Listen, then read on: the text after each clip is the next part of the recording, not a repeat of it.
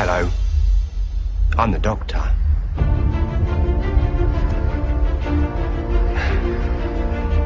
Basically, run.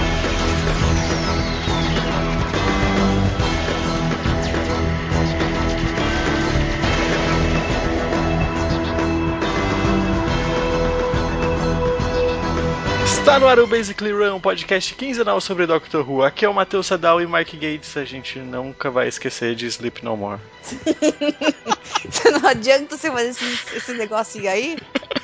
Não tem jeito, né? Seu filme tá queimado, meu irmão. And we will sleep no more. Bom, aqui é, É. Thiago Siqueira e The Echo bounces off me. The shadow lies beside me. There's no more need to pretend. Cause now I can begin again. Que genial, genial, genial. Aqui é Maia Loureiro e os Cybermen antigos eram muito piores do que os novos. Meu Deus, que coisa horrível, assustadora. Spoilers, a gente vai falar deles depois. Spoilers. Aqui é a Dani Carvalho e o que, que é aquela caixa ali? Parece o armário que leva até Nárnia? E no programa de hoje falaremos sobre o filme Uma Aventura no Tempo e Espaço, além de comentar também sobre a saída do Steven Moffat como showrunner de Doctor Who e do nosso querido Chris, como que ele chama? Chibnall. Chibnall. Chibnall. Ainda vamos decidir como a gente vai fazer essa pronúncia dele, sabe? A Dani escreve Broadchurch e chega no nome dele. A gente tem que, tipo, arrumar um, o capaldão do Chibnall, entendeu? Isso. Tipo, Sim. Ele é o Chris. Ele vai ser nosso íntimo, a gente vai chamar ele de Chris. Podia ser o Cristiano também. Seu Ai, Lord. Bom, siga, por favor. Basically, run!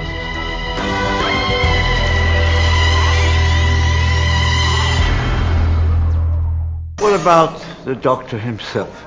He's something like 600 years old. Looks like a senile old man, but he's tough. Tough, tough and wiry like an old turkey. It's what you do so well, Mr. Hartnell. Stern and scary. But with a twinkle. Trust me, Bill, you're perfect for it. No one will be able to resist you. Do you think so? C.S. Lewis meets H.G. Wells meets Father Christmas. That's the Doctor. Doctor who?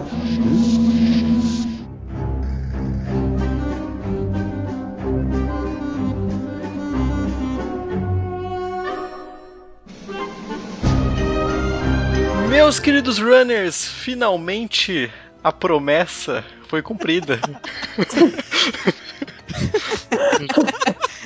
Quantas vezes a gente já não falou isso? O importante é que foi cumprir, está sendo cumprido nesse momento, e a gente está desenrolando agora, e nós vamos falar sobre o que, Maia? Doctor Who, uma aventura no tempo e espaço. Isso pode ser considerado um filme, um, É um telefilme. um telefilme? É, um Sim. filme. E, gente, é do Mark Gates. É isso a melhor coisa que o Gates fez com o Doctor Who até Eu, agora. eu acho que o Gates ele consegue escrever bem coisas mais reais, porque ele vai, ele escreve super bem pro Sherlock. Exatamente. eu tive E essa aqui mesma também impressão. escreveu super bem, então talvez fantasia não seja bem a, a praia dele. Talvez Mas, seja Maia. só o grande amor, né? Ele quer. É, amor platônico. Mas, Maia, é, também tem um pequeno detalhe, né? Esse projeto estava em gestação há 10 anos. É, Ele ficou em gestação por 10 anos. O próprio Gates ele disse o seguinte: ele queria fazer esse filme pro aniversário de 40 anos de Doctor Who, quando Doctor Who não estava no ar, certo? Não tinha uma série é, em curso. E a única coisa que saiu pro aniversário de 40 anos foi é, um desenho animado, uma animação, com um, um nono Doctor alternativo, certo? Que não é canon. Uhum. E acabou que esse Uma Aventura no Tempo e Espaço se tornou parte integrante da grande celebração de 50 anos de Doctor Who. Celebração essa que foi o, o embrião pro Basically Run, né? Uhum. Sim. Lindo pensar nisso. Tão lindo a gente ver as memórias do Face mostrando que a gente tá vendo. Eu posso, eu posso ser sincero? Ah, Eu gosto mais do que do, do especial de 50 anos mesmo. How dare you? how Não! dare you? Oh. Mas é do caralho, é muito bom, é muito, é muito legal. Que É além é uma disso, coisa além de ser diferente. bom, é legal. Uhum. É isso, a gente se sente fazendo parte ali, né? Construindo junto. É, a gente vê o negócio sendo concebido. É muito lindo. É muito Não, é, lindo. é um presente para um fã, né? A gente que adora filme, que adora TV, né? Tudo que a TV é, concebe nesse sentido, principalmente a britânica que só tem cinco atores. Quando, quando a gente vê um, um- filme assim, né? você- que já é fã, que você já fica assim fascinado. Pra nós meninas, né, Maia? Vendo a primeira mulher produtora, que ela luta por um espaço. Você fica assim, gente, que, que homenagem, né? E que Ela luta pelos Daleks. ela luta pelos dados. Olha só. Linda. Isso que é mulher. Tem outra coisa que eu achei muito legal que naquele episódio do décimo Doctor, que ele fala que ele tem os pais, né, Sidney e Verity. Daí a gente falou, ah, porque são, né, o, o, o criador e a produtora da série e tal. E daí você acha isso legal e tal, mas aí você vê eles ali criando o negócio. É muito lindo. E é, é é engraçado ver que, poxa, parar pra imaginar que 50 anos um negócio que foi tão capenga, assim, uma produção tão conturbada, É. ter conseguido passar por tudo isso é fantástico, assim. Ah, Chega a ser surreal mesmo, né? Uhum. É inacreditável. E, mas aí, gente, Dani e Matheus, aí é que tá. Toda a âncora narrativa desse filme é sobre legado. É sobre o que você vai deixar. É Exato. sobre você desapegar e entender que você deixou aquilo como parte da- de uma história maior, sabe? Porque o filme começa já com o nosso querido William Hartnell, que a gente vai falar sobre uma história dele muito em breve, certo? Vivido pelo David Bradley, que eu acho que é a figura mais odiada, aliás, uma das figuras mais odiadas dos Harry Potters. Não, é porque, meu, ele fez o vilão em Doctor Who. Ele fez um vilão, vilão entre aspas, em Harry Potter. Ele fez um vilão em Game of Thrones. Você tá entendendo? Ele é um velhinho do mal. Não tem bondade ali. Não Aí de tem. repente você vê ele ali e se apaixona, né? Você vê ele aqui com a gente e se apaixona. Pois é, porque o, o William Hartnell do David Bradley é retratado como um, um ator que tá tentando se, se livrar de um papel, de uma figura estereotipada. Ele tá cansado de viver sargentos, primeiros, é, primeiro sargento, soldados e tal. Uma carreira estagnada, né? Uma carreira É. estagnada e que já tá chegando ao fim. Apesar dele, acredite, o William Hartnell era pouco mais velho que o Capaldi É. quando assumiu o papel, mas ele tava tão acabado que, pô, eles escalaram ele pro papel do Doctor, apesar do, do Doctor ser bem mais, aparentar ser bem- bem mais velho do que o William Hartnell. Muito, gente. Porque, Ele é um senhor, né? Ele é isso. tipo o grandpa mesmo, né? E uma coisa que é interessante é que não tiram o pé em relação aos vícios do William Hartnell. É um cara que bebe muito e fuma muito e por isso tá acabado daquele jeito. Uhum. Sim, sim. certo? E a gente vê ele chegando a, esse- a essa série que seria, entre aspas, alguma coisa é, entre os esportes e os jornais. Era pra prender o público. Era o, o Sidney Newman até diz: olha, a gente precisa de alguma coisa pra pegar os pivetes. esportes, crianças, né? Isso. Science E- fiction. E ele fica assim, né? Science fiction, tipo. Uhum. É isso que vai segurar todo mundo. Eu adorei, gente, esse momento eureka. E transforma em algo bem maior, um fenômeno bem maior. E acreditem, mesmo naquela época, Doctor Who era um negócio bem maior. Uhum. Se tornou Lem- um negócio grande. é, lembrando que na época não tinha Star Trek, Star Wars, não tinha nada. Até tinha, né? Só que. Não, até Não, começou a ter. Chegou a ter. Não, chegou a ter. Só que ficção científica naquela época era, que, era como o próprio Sidney disse: era os Bug-Eye Monsters. Eram os monstros de olhão lá e tal, os bichos esquisitos. O que o, o Sidney robô, Newman- né? o que Sidney Newman queria fazer era uma história de ficção científica que en- ensinasse aqueles pivetes lá alguma coisa, alguma coisa útil. Uhum. Entendeu? Ensinar Então, sobre história, isso que eu achei legal. Daí ensinar história pras crianças, que eles têm coisa pra aprender com a vida. Isso foi um, um momento assim que me emocionou mesmo, sabe? Da, de você se sentir responsável enquanto escreve uma história, enquanto produz uma história, porque olha o público, sabe? Olha o tanto de criança que vai ver aquilo. Então, é um cuidado no, no que ele vai dizer, na postura dele. Gente, isso é, é muita Isso é evolução humana, É- não é? Isso é tipo inglês. Quando, Sinceramente, eu não vejo isso aqui. no quando ele país. começa a brigar porque o painel da TARDIS não tá pronto, sabe? Tipo, é uma dedicação fabulosa de, tipo, eu não posso apertar esse botão pra fechar uma porta e no outro pra fazer outra coisa, assim, sabe? Uhum. Tipo, as crianças vão notar que É, tá errado, respeito, né, cara? É um né, com o absurdo, público. assim. E você vê que a neta dele, quando tinha uns errinhos, ela notava e, e ele em casa fazia umas. dava umas explicações assim, Uhum. muito bonitinhas. Tem uma cena do William Hartnell, e foi ali que ele me ganhou mesmo, sabe? O personagem do David Bradley. Uhum. Quando uma série. de- ele tava no parque com a esposa dele conversando Oh. e uma série de crianças começaram a aparecer. Meu coração derreteu essa hora. Sabe, você vê que o William Hartnell começa com aquele cara um tantinho um quanto ácido, bruto até, e vai se derretendo em relação ao papel. Até mesmo por conta desse carinho que as crianças tinham com ele. E as cartinhas que chegavam como tio Hu, sabe? É muito legal. Mas além da, da história do- do William Hartnell, que é muito presente, afinal ele é o, doc, o primeiro Doctor, e toda a questão de legado que ele vai deixar, e toda a questão da. Pô, o filme começa falando sobre regeneração, né? Começa com o episódio É. da regeneração, com o, eles gravando o Planet, que é o episódio da primeira rege- regeneração do Doctor. Uhum. É, ainda tem a questão da Verity, né? Que é a primeira produtora feminina dentro da BBC e que tem que brigar pra contornar um estúdio horroroso que colocaram pra ela, contorna- é, conseguir roteiro, conseguir apressar o pessoal da direção de arte, se impor lá dentro. Mesmo sendo mulher, mesmo não perdendo a feminilidade. Sem contar os boatos maldosos que ficavam surgindo, ó, você é a protegida do Sidney. Ah, sei, sei como é que você ganhou o emprego. aham. E a parte ela crescendo dentro da BBC através desse trabalho dela, Doctor Who virando um filho pra ela, basicamente. Mas ela também percebendo que tem uma hora que ela tem que desapegar. Exato. Uhum. Tem a própria história do, do diretor, né? Que. Uhum.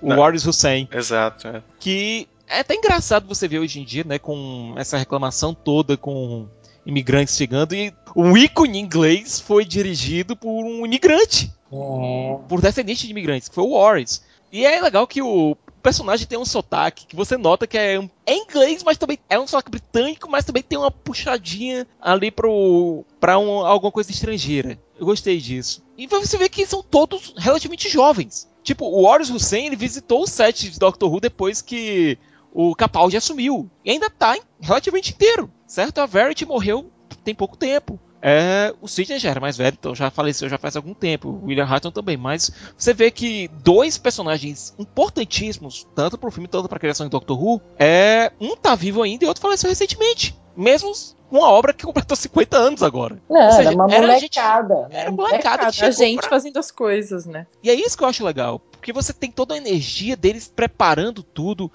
Você vê que o trabalho da Verity não era fácil. Ela foi a primeira showrunner de Doctor Who. Teve que brigar com, com o roteiro. Teve que brigar pra manter um- a visão dela. Se não fosse ela, não tinha Dalek, gente. E ao mesmo tempo, às vezes, no começo, apesar de, por conta dessa imaturidade, por ser uma pessoa tão jovem, o Sidney dá uns puxão de orelha nela, né? Uhum. Quando ele começa a tratar com o William Hart, é fantástico. Tipo, lidar com o ego do cara é uma coisa que ela não conseguiu ali no primeiro momento. Uma interpretação muito boa é o Brian Cox, aliás. Brian Cox, que é um ator já. É o ator mais gabaritado desse, desse elenco, junto do David Bradley. Uhum. E os dois realmente dão uma autoridade pro filme, dão uma, uma segurança que respeite, viu? Eu queria ver o Brian Cox num papel realmente de carne e osso em Doctor Who, porque ele já, já fez a voz dele pro Wood Sigma lá no. na despedida do Tempo, lá no The End of Time.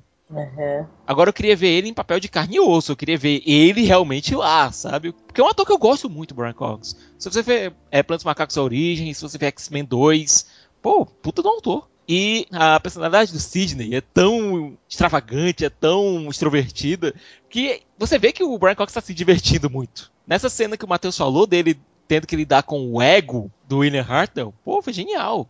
Sim. Também é um personagem que, como o Matheus falou, não se furta em dar carão quando tem que dar. Quando ele vê o piloto, ele diz: Olha, tem que mudar muita coisa aqui, vamos ter que refilmar tudo. O doutor tá muito abrasivo, o clima tá muito pesado, vamos dar uma minorada. Mas eu acho que quem realmente me ganhou no filme, eu não sei vocês, mas foi a Verity. A paixão dela no desenvolvimento do projeto, caramba, é- você consegue, você vê, você se envolve realmente com o personagem. Ela luta pelo Doctor, assim como a gente luta quando falam merda sobre a série. Exatamente. Mas imagina, eu fiquei muito me, me colocando no lugar dela. Você lutar por uma coisa, né? é, você já está encantado, já está apaixonado, mas é um projeto ainda. Você não viu isso na rua, né? Você não viu as pessoas ainda comentando.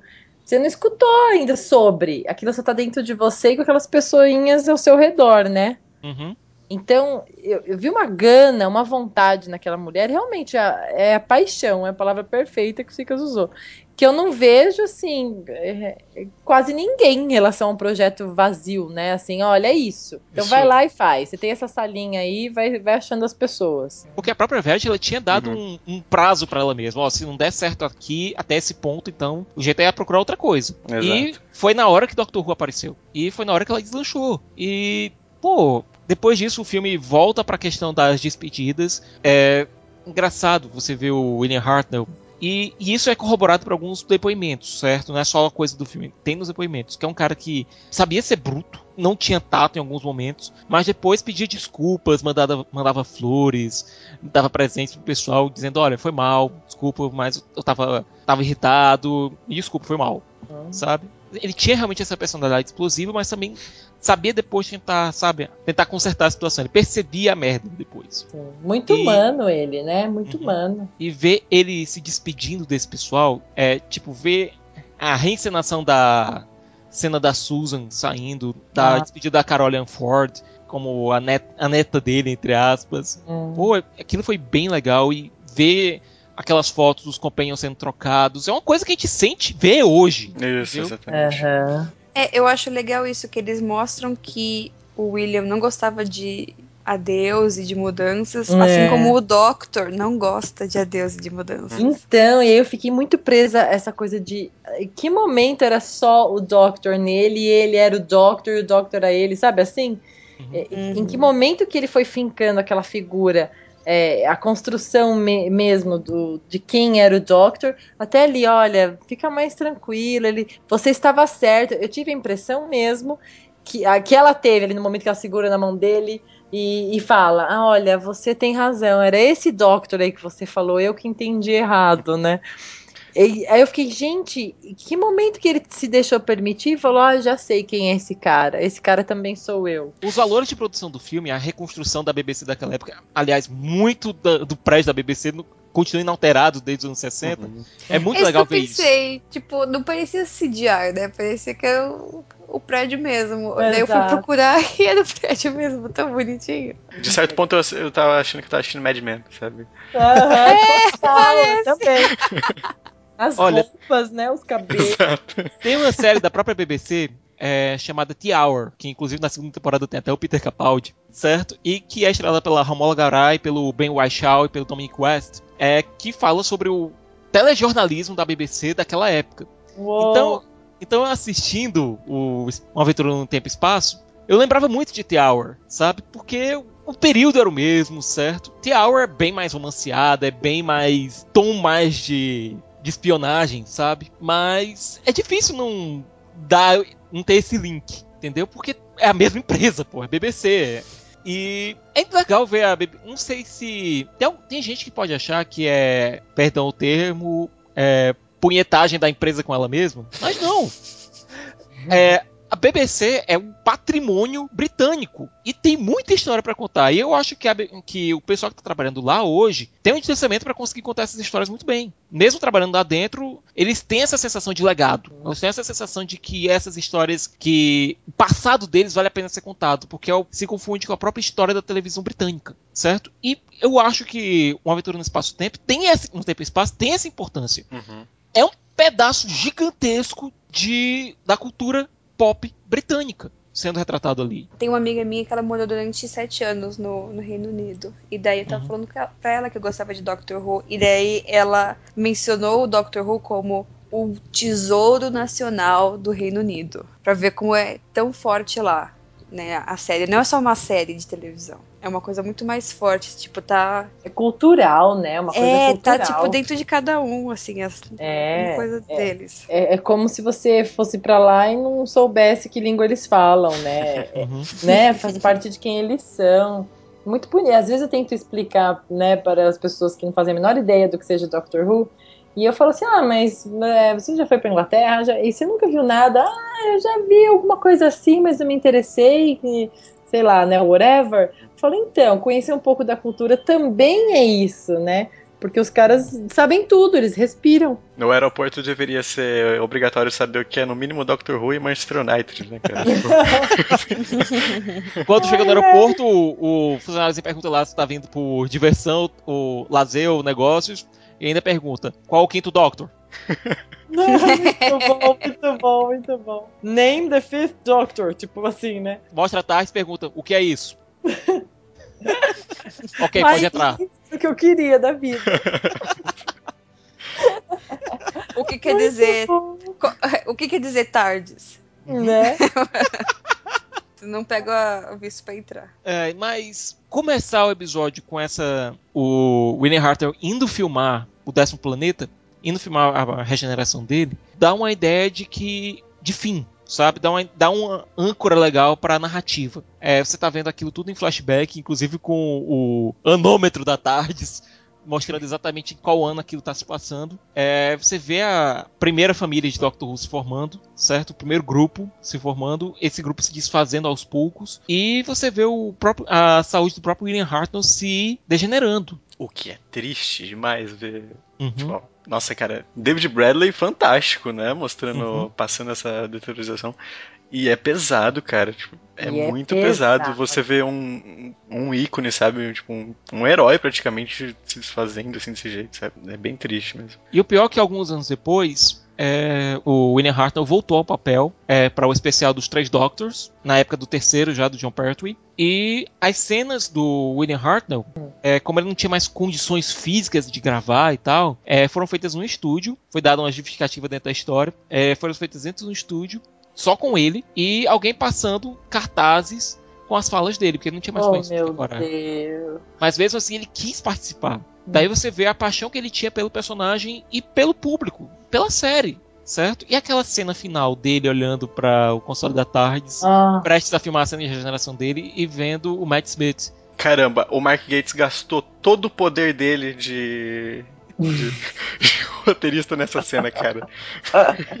Porque é a coisa tudo mais que ele linda. queria, né? Era Porque é a coisa que- mais linda que eu já vi na minha vida, cara. É. Não tem Não- uma não fala, esperava. é só os olhares entre os dois atores. Mas só aquela troca de olhares fala tanto, Uhum, diz tanto, sabe? Que diálogos ali seriam desnecessários. exato. E antes do Matt Smith aparecer, ele fala I don't want to go. Ai, E, gente. tipo, isso é necessário? Gates, tá entendendo? isso é necessário. Não, eu já Ele tinha fala escrito- isso, você já começa a assim. chorar. né, Eu já tinha escrito assim na minha anotação, heartbreaking, né? Aí na hora que ele fala, I don't wanna go, aí eu, não, não, para. Eu parei e fui tomar uma água. Falei, bobagem. Ele fala I don't want to go e depois aparece o Matt Smith, todo com carinha de triste, é horrível. E Botar o coração e tacar fogo depois, entendeu? no grupo do WhatsApp do Basic Run, é, a Maia, enquanto estava assistindo o filme, quando terminou, ela mandou mensagem: dá pra assistir esse negócio sem chorar? Um dia eu vou assistir sem chorar. Mas o, o legal é que até a construção dessa cena, antes disso, o encontro dele com o. Com Sim, o. Não, não, com o. Com Patrick Troughton, né? Isso. É lindíssima aquela cena, porque É. o, o cara. Se bem que eu, eu não conheço o ator que, que, faz, que fez o Patrick Troughton, Deixa eu ver aqui quem foi. mas ele, ele faz aqueles movimentos de boca, aqueles trejeitos que o, que o, que o segundo tem, e é fantástico ali. E, e ele mostra o respeito que ele tem pelo William Hartnell, sabe? Ele abaixa a cabeça e fica meio assim, puxa, eu tô falando com um cara que é muito foda, sabe? Sim. E é muito, é muito lindo isso. É, Matt, sabe por que você não lembra quem é o ator que faz o Patrick Troughton no, no filme? Quer que eu diga? É. Porque é o Reese Shearsmith, que é amigão do Gates, certo? E que participa daquele episódiozinho chamado Zip No More, Tá de zoeira. que é o vilão do Ele é episódio. cientista. Ele é cientista. É. Tá de zoeira. Meu Deus. É por isso que você não lembra, sabe? Porque a gente deletou esse episódio da nossa cabeça. Nunca mais olhar essa cena como algo bonito. Não é bonito, mas é uma bosta. Mas olha, nessa cena específica, não só os, os trejeitos, mas até o diálogo do, do Patrick Troughton lembra muito o Second, quando ele diz: Olha, quando me disseram que iam me substituir, só tinha um ator na Inglaterra que poderia fazer isso. Aí o Patrick Dalton responde. Aí não conseguiram contratar ele, né? Porque o, o Second, e a gente vai falar sobre o Second muito em breve. Promessa, viu? Uau. Promessa. Promessa. Se até essa foi cumprida, cara, então confia. até essa, gente. O Second, ele é muito piadista, sabe? Ele é o, é o palhaço dos Doctors, entendeu? Que apesar de ser engraçado, ele continua sendo badass. Pô, essa troca de diálogos lembra muito os dois Doctors, entendeu? Tem muita personalidade do First e do Second ali. E isso consegue ser triplamente doloroso para os fãs. Porque você tá vendo ali uma representação do seu Doctor e tá vendo uma representação do ator que faz o Doctor. E numa cena que é de quebrar corações. Não, e o Matt Smith, você tá vendo ele ali, você não sabe se ele tá ali como Matt Smith, se ele tá ali como Doctor, se ele tá ali como agente, se ele tá ali como Deus. Gente, é muito. Essa cena é horrível. Exatamente. Mas, olha, não tem como a gente recomendar mais esse filme, né, gente? Não tem, não tem. Não, é, é, é um deve ser visto, né? Uma se. Como que a gente fala isso? Mas sim. Deve- É, uma. Eu não sei nem falar em português o must see. É, Não, é, é, é obrigação, sabe? É Isso. obrigação, ver. é uma obrigação, porque além de ser belíssimo, ele te enche de informações, né? E aí a gente é, reassiste, pra variar, eu tô reassistindo tudo de novo. A gente reassiste com um outro olhar, né? Uhum. Com, uma, uma coisa assim, nossa, olha onde os caras já chegaram, né? Que coisa linda, vamos lá. É olha, belíssimo.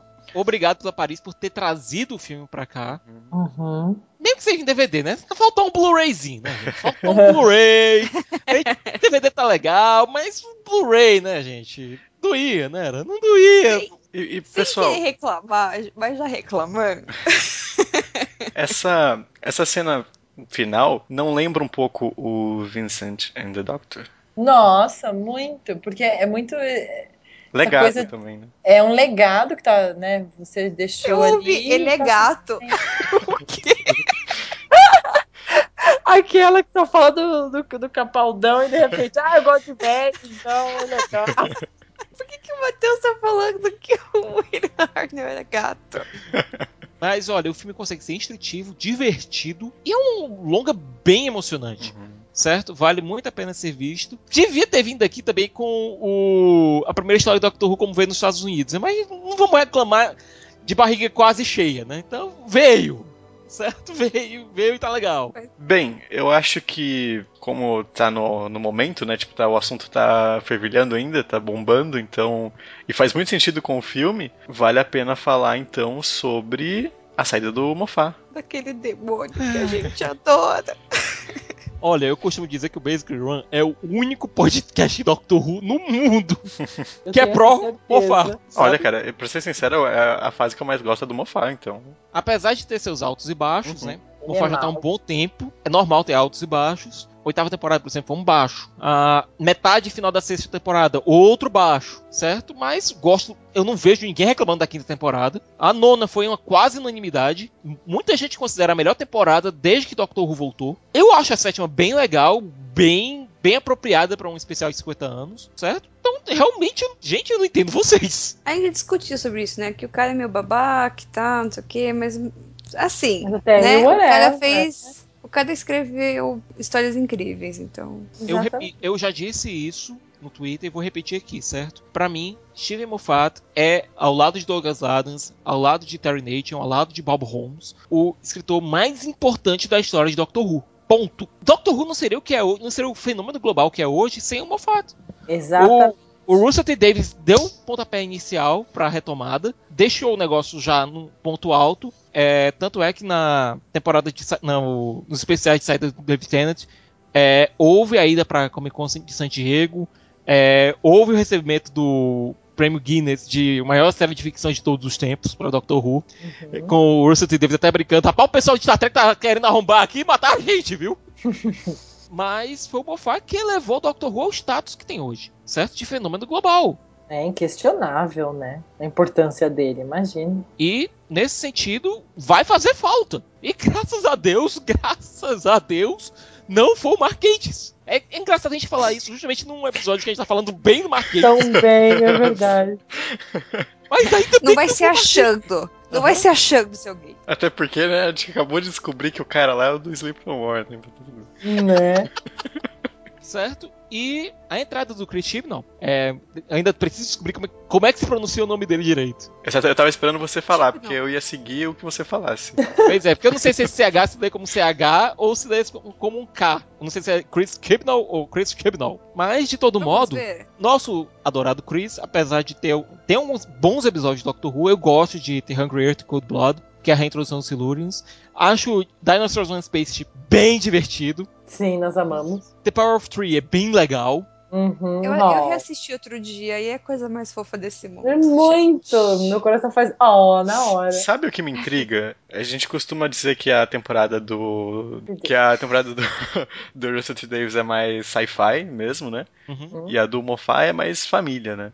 Uhum. É mais fantasia, Fantasia. É. E esse cara aí? Tipo, o cara tem Broadchurch, sabe? E- Você tá entendendo? É, Vai então, criminal. Como- Vai Você criminal entende? negócio. Você entende que Chris Chibnall tem Broadchurch? Ele é criador de Broadchurch, gente. Tá entendendo? D.I. Alec Hardy. David Tennant. Né? Puta série de detetive. Com a Olivia Colman de companion dele, praticamente. Total. Ela é uma companion, gente.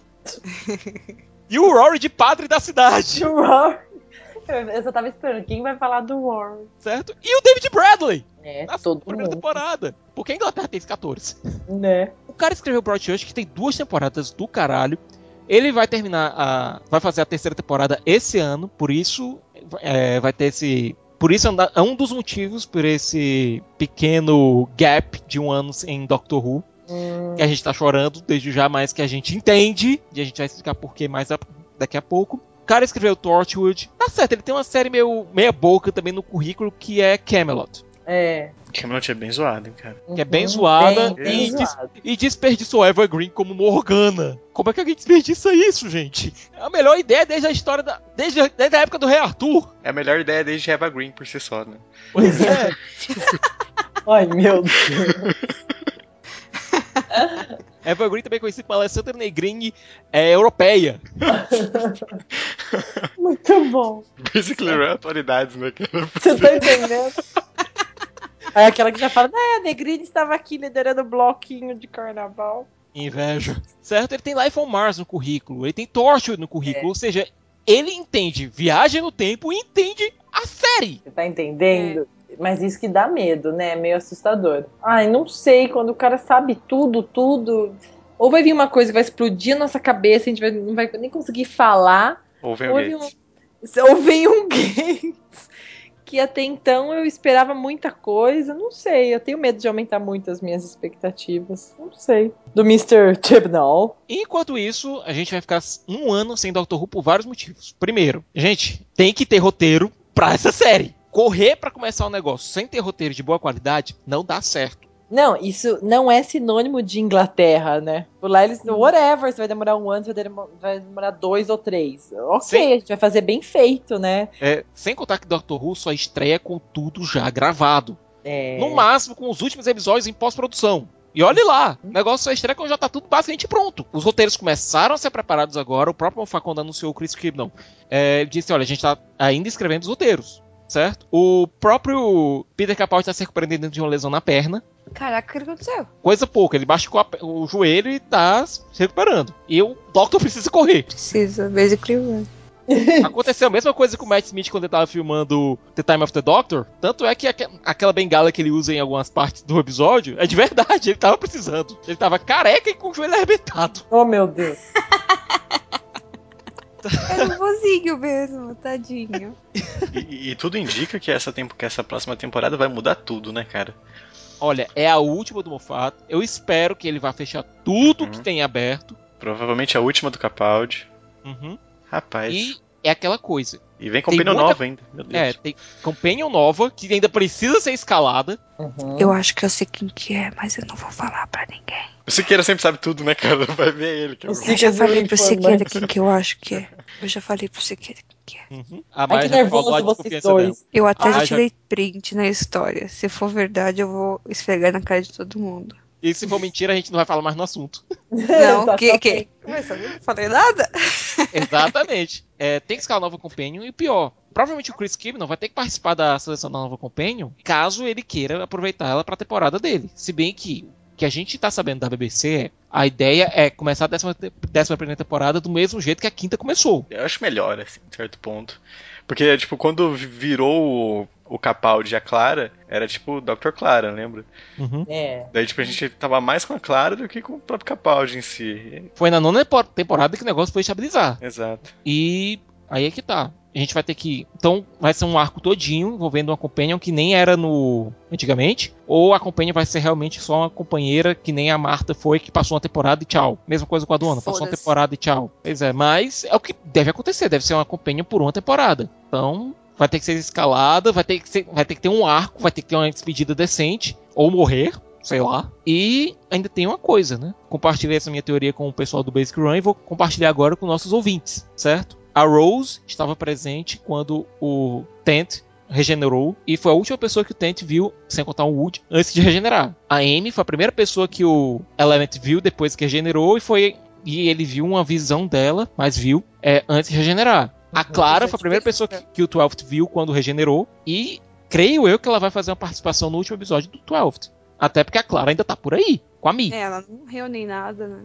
É. Uhum. Tem várias possibilidades para serem exploradas nessa última temporada do Moffat e do Capaldi. Uma delas é justamente é, a participação do Capaldi lá no Day of the Doctor, que até agora não foi explicada. É. Eu tô achando que nem vai explicar, viu, cara? Será? Eu tô Eles achando que ele passou, passou as por isso mesmo. é. Não, mas aí que tá, podia ser um arco bem bacana para uma última, pra uma última temporada.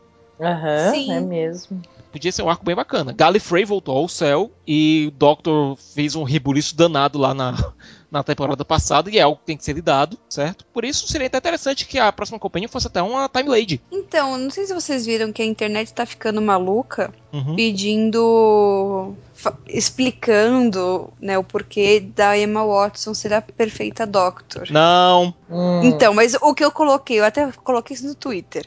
é. A BBC não tem dinheiro suficiente pra Uhum. pagar a Emma Watson. Uhum. Né? Sem contar que tem um Não pequeno tem. detalhe que pessoal já, já tinha colocado isso no, aqui no, em algumas edições passadas, mas vou acrescentar um detalhe dado na última temporada, certo? Uma das coisas que a gente adora no Doctor é o ego gigantesco que ele tem, Sim. certo? E quando o general se regenerou e transformou-se na general, uma das falas foi: Eu não sei como vocês homens aguentam tanto esse ego gigantesco. Uhum. certo? E é aquela coisa, a gente gosta do nosso Doctor bem falível. A gente gosta do nosso Doctor estragando as coisas, certo? Coisa que geralmente é homem que faz. Ou seja, não vem Doctor mu- mulher por aí. Na minha concepção, eu preferia ver um Doctor negro a ver um Doctor mulher. É, eu acho que, que é mais fácil acontecer isso antes de ter uma Doctor mulher.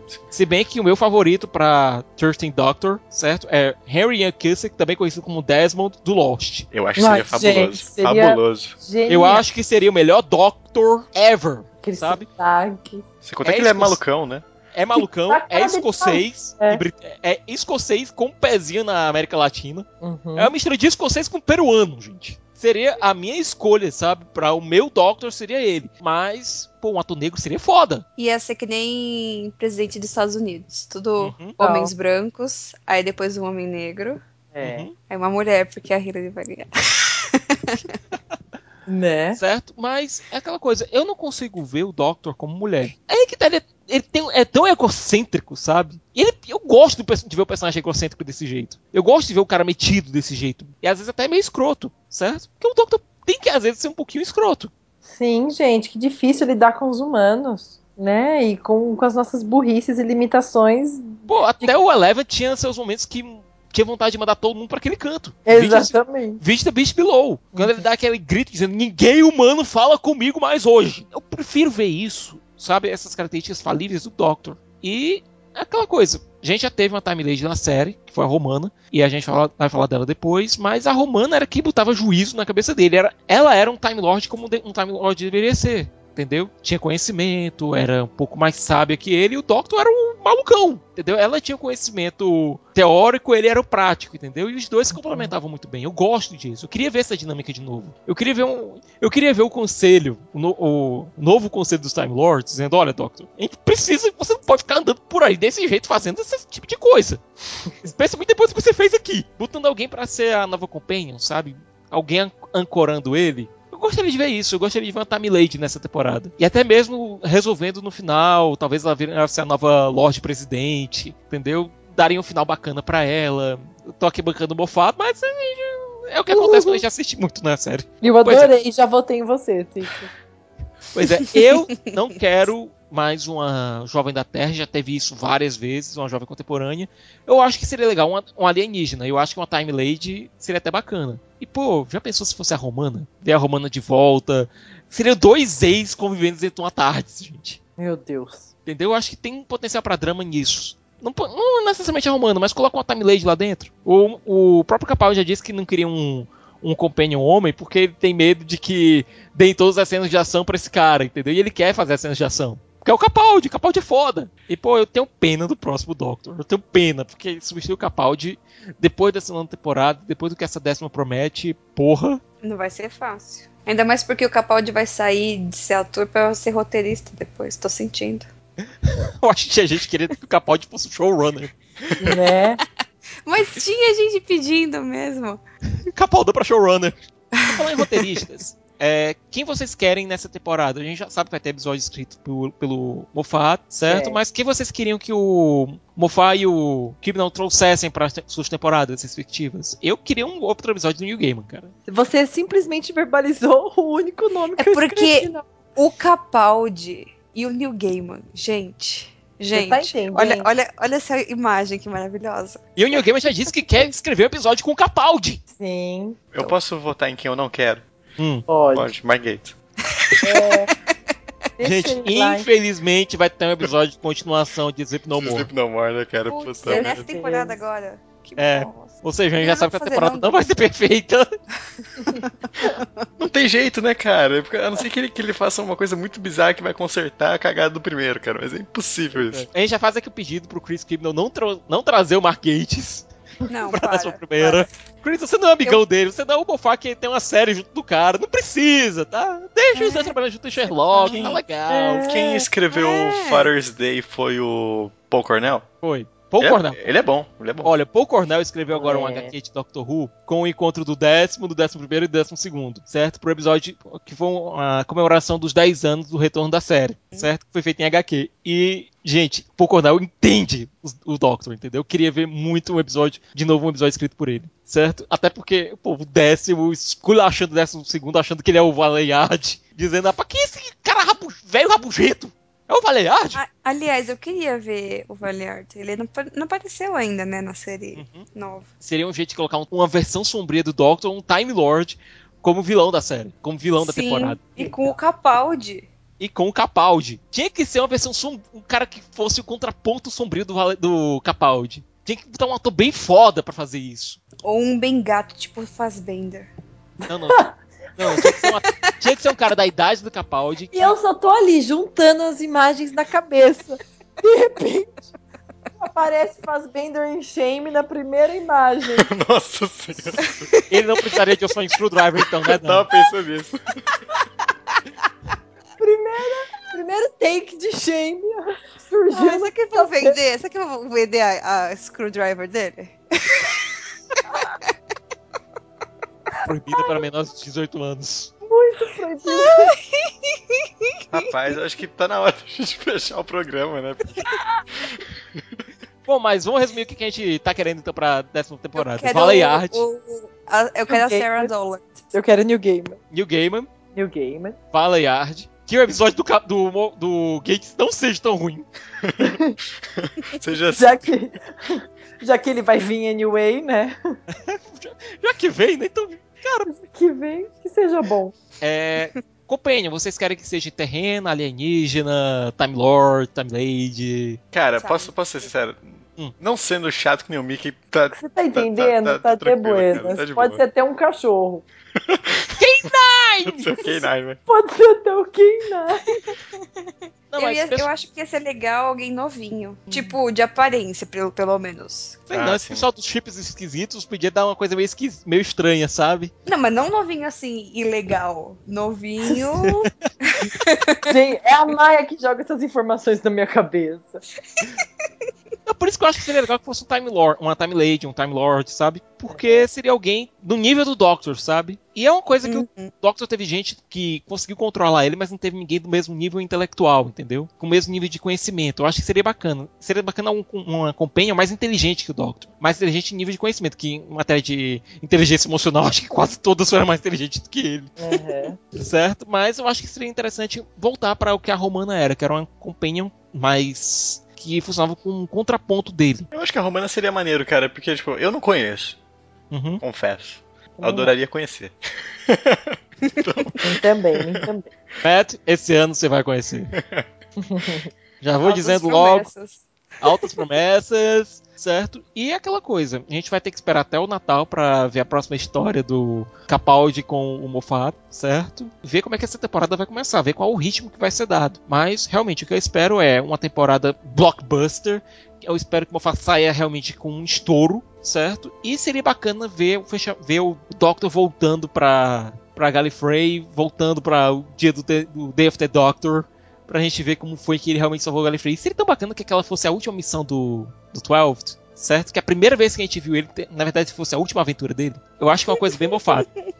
Hum, Pode crer, né? Ai, Se bobear, ele já pensou nisso, né, cara? Ele já tinha pensado nisso desde o começo. certeza, certeza. Nossa, ia doer, vai doer tanto isso. Eu já tô até vendo. A pessoa vê aquela ataca eyebrow dele, assim, no último episódio, e depois ele regenerando. Hum. Para com isso. Por que você tá fazendo a gente chorar? Que o último ato dele fosse ajudar os antecessores dele a salvar Gallifrey. Pô, seria foda! Não. Ia ser muito foda. Eu já tô sofrendo de antecipação. É isso, né, gente? É isso, é isso, é É isso. isso, gente. Todo mundo foi junto, né? Na mesma nuvem agora. Bom, tivemos um podcast totalmente diferente do que a gente já fez até agora, né? Foi um bate-papo, né? Total, bate-papo. Foi quase dois podcasts em um. E é isso, né, gente? Recadinhos finais, então, pros nossos queridos ouvintes. Sim! Gente, vocês são lindos. Porque a gente tem que começar sempre falando isso, né? Que Vocês são Exatamente. lindos, que é o jeito que eu começo. Como eu disse, Ctrl C, Ctrl V em todos os os pedidos, tá tudo certo. Só que dessa vez eu cantei, pra o pessoal não achar que, né? Verdade. Nas últimas semanas a, a interação ficou cada ainda mais melhor, mais melhor, mais perfeita, mais incrível no Twitter. Tipo, de eu postar alguma coisa que nem, ah, a gente tá gravando, ou ah, vai ter episódio essa semana, e o pessoal retweetar e Uhum. comentar e tal. Ai. Coisa linda de Deus. Então, gente, como a gente tá fazendo episódios sobre a série clássica, e daí ia ser interessante que vocês assistissem os episódios para não tomar spoiler. O próximo episódio que a gente vai fazer é sobre Genesis of the Daleks. Os seis episódios lindos do quarto Doctor. A Paris Filme tá lançando vários DVDs e eles lançaram um que é a coleção Monstros do Davros. Então, nessa, nessa coleção tem os seis episódios e a gente se baseou nesse, nesse DVD, nes- nos episódios para gravar. Então, vão assistir Genesis of the Daleks. E se vocês quiserem mandar comentário pra gente pelo Twitter antes, né? Porque a gente vai Quando estiver gravar só. Seria bacana também. vocês É. mandaram, mandando alguns comentários sobre o episódio pra gente e a gente lê e comentar. Os comentários. Ai, É, a gente, a gente lê, a gente vai- é melhor do que leitura de e-mail, vai ser leitura de tweet. Né? Antes de acontecer. Amei, amei a ideia. Amei a Rea- ideia. reação instantânea, né? Tipo, É, muito Sim. legal, muito legal. Então Adoro assistam e a gente vai citar vocês e comentar. e Vai ser lindo, maravilhoso. Então mandem lá pra gente no arroba underline basically run no Twitter. O nosso site é drwho.com.br. O Facebook também é Basically Run, que nem todos os lu- lugares lindos e maravilhosos que tá o Basically Run. E o meu Twitter é arroba Maia Loureiro. Gente, eu, eu estou igual a Maia. Vocês são os lindos. amo todas as menções no Twitter, amo todas as chamadas e todo o carinho. Às vezes eu posto uma coisinha nada a ver. Ah, é. Já vi um comentário assim. Muito, muito obrigada. Que, que, que divertido. Eu falo que a, a minha lei de vida é tudo sobre compartilhar. That's all about sharing. E o Twitter é muito um grande compartilhamento, né, de, de emoções e tal. Então eu só quero agradecer hoje. E então vamos continuar esse papo, né? A Dani está no Drive Underline Star. Bora lá. Gente, como sempre, gravar o Basic Run é um das, dos meus pontos altos da, da quinzena. E esse foi tão divertido, foi tão informal, tão bacana. E eu espero que vocês aí, na, aí em casa gostem, aí em casa, na academia, é, na rua, na chuva, na fazenda, na casinha de sapê. No carro. certo? Tenham curtido. E, pô, o nosso próximo vai ser tão, tão, tão, tão, tão, tão, tão, tão, tão legal. E, e a gente quer ouvir que você, vocês têm a dizer sobre Genesis of the Daleks, que é considerada uma das melhores, se não a melhor história de Doctor Who de todos os tempos. É, vocês podem ver minhas loucuras lá no meu Twitter, arroba Thiago Siqueira F, no meu Instagram, Thiago SDF, e no Cinema com Rapadura, www.cinemacorrapadura.com.br. Uh, e eu acho que acho que seria maneiro até o pessoal, agora que a série tá em um hiato fabuloso, né? Então, se eles quiserem mandar. Fabuloso, olha a ironia da pessoa. se eles quiserem se eles quiserem mandar sugestões de arcos da clássica pra gente comentar assim tipo, dependendo do que tiver mais pedidos assim a gente pode uhum. antecipar também né não sei ou até mesmo algum é. assunto tipo que teve agora da mudança do Mofá e tudo se quiserem que a gente o pessoal quiser que a gente comente a gente pode abrir um espacinho no próprio podcast mesmo né uhum. e uhum. comentar rapidamente que nem foi o podcast de hoje que foi um podcast muito diferente tipo de todos que a gente já gravou e eu achei fantástico tipo fantástico mesmo como o Cicas disse é esse tempinho na, na quinzena é, é incrível. Então, obrigado mais uma vez por, por vocês escutarem a gente. Toda a interação de vocês é incrível, todo o feedback. Eu sempre jogo no, no search do, do Twitter para ver o que vocês comentaram. E, nossa, cada tweet é, tipo, motiva muito a continuar fazendo.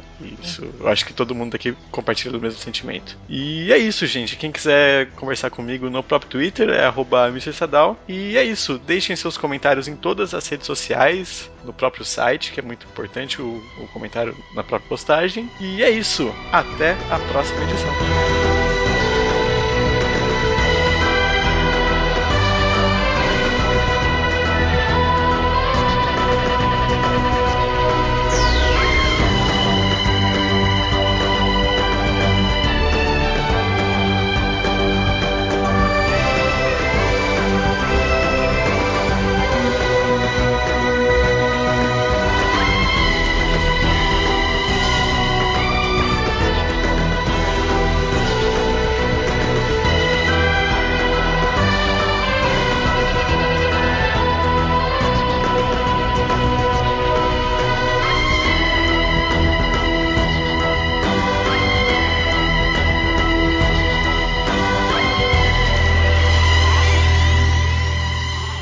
Isso, só um segundinho que eu vou pegar aqui o. Como é que eu vou fazer minha abertura? Só um segundo, preciso pegar o ritmo. Ele tá pegando a trilha sonora. trilha sonora. Só um minutinho que eu vou pegar o ritmo. É só um minutinho aqui que eu vou pegar o meu aba. O que, que a gente faz? eu musical também. A gente precisa ter. A gente vai formar uma banda, vai ser o podcast a banda, basically. É. O que, que vocês sabem tocar? Nada. A, a, Dani tinha uma banda dele cantava com essa voz maravilhosa que ela tem. Dani cantava. Cantora ruiva faz sucesso, Dani. Mas era só, né, umas coisas punk, né? No mundo punk a gente pode gritar e falar que tá cantando, né? então não valeu. Eu toco flauta só certo? Oh, maior legal. Flauta doce. Maior legal, momento da Você escola. Toca muito bem Asa Branca. Uia! Olha essa Maia, altas descobertas. Vai ser uma banda muito bizarra, né, cara? tipo, o Siqueiro no aba. A Maia na flauta, né? A Dani toda punk. Dando... É. Pronto, já decidi a música. Meu Deus, eu não consigo nem falar nada. Ô, é sério que você mutou e tava cantando aí? Não, não estava cantando, estava pegando aqui o ritmo. Ah, tá bom.